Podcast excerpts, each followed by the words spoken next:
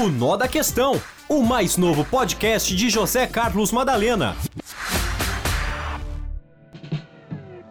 Olá, amigos, um abraço a todos.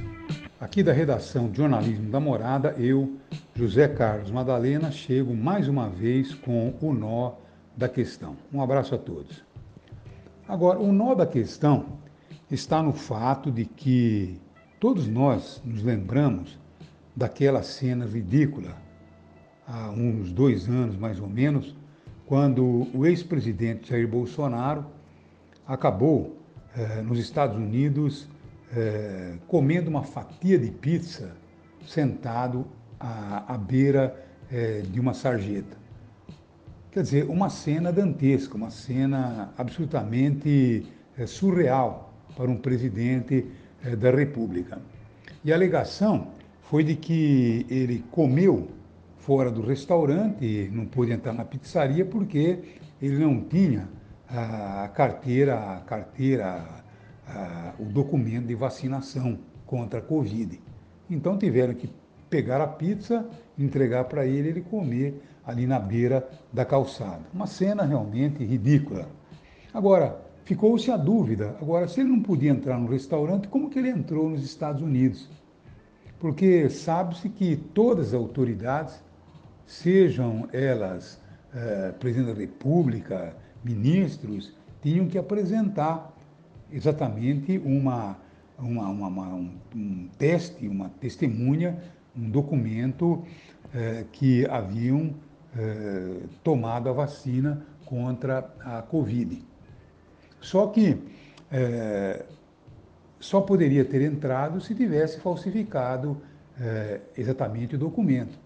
E por isso que hoje cria-se uma situação muito delicada quando a Polícia Federal é, entra na casa do Bolsonaro, recolhe o seu telefone, recolhe o computador, recolhe documentos para tentar, logicamente, chegar à conclusão de que se houve uma falsificação de documento. A Michele Bolsonaro diz que ela tomou a vacina. Tem comprovação que ela foi a única da família a ter tomado a vacina.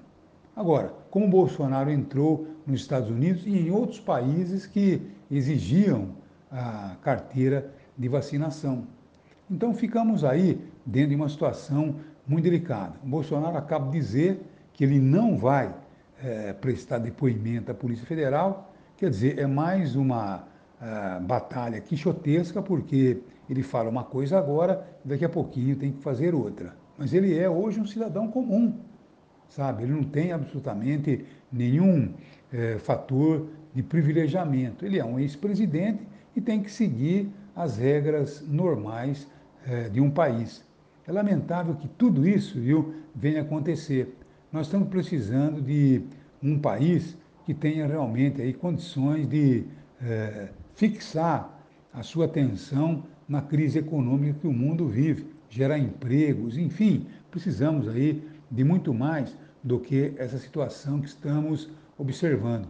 Tudo teria sido muito mais fácil né, se o Bolsonaro tivesse lá atrás eh, não negado a vacina, ter estimulado que a população se vacinasse. Hoje o Bolsonaro estaria numa situação muito diferente e não é, estar passando uma situação tão constrangedora como essa. Se vou um pouquinho mais além, hein?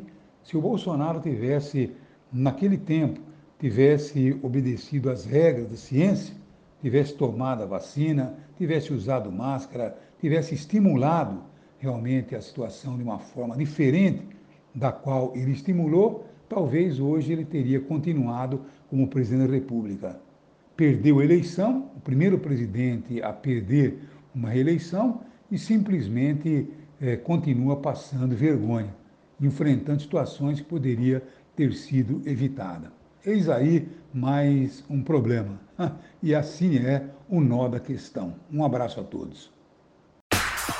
O Nó da Questão, o mais novo podcast de José Carlos Madalena.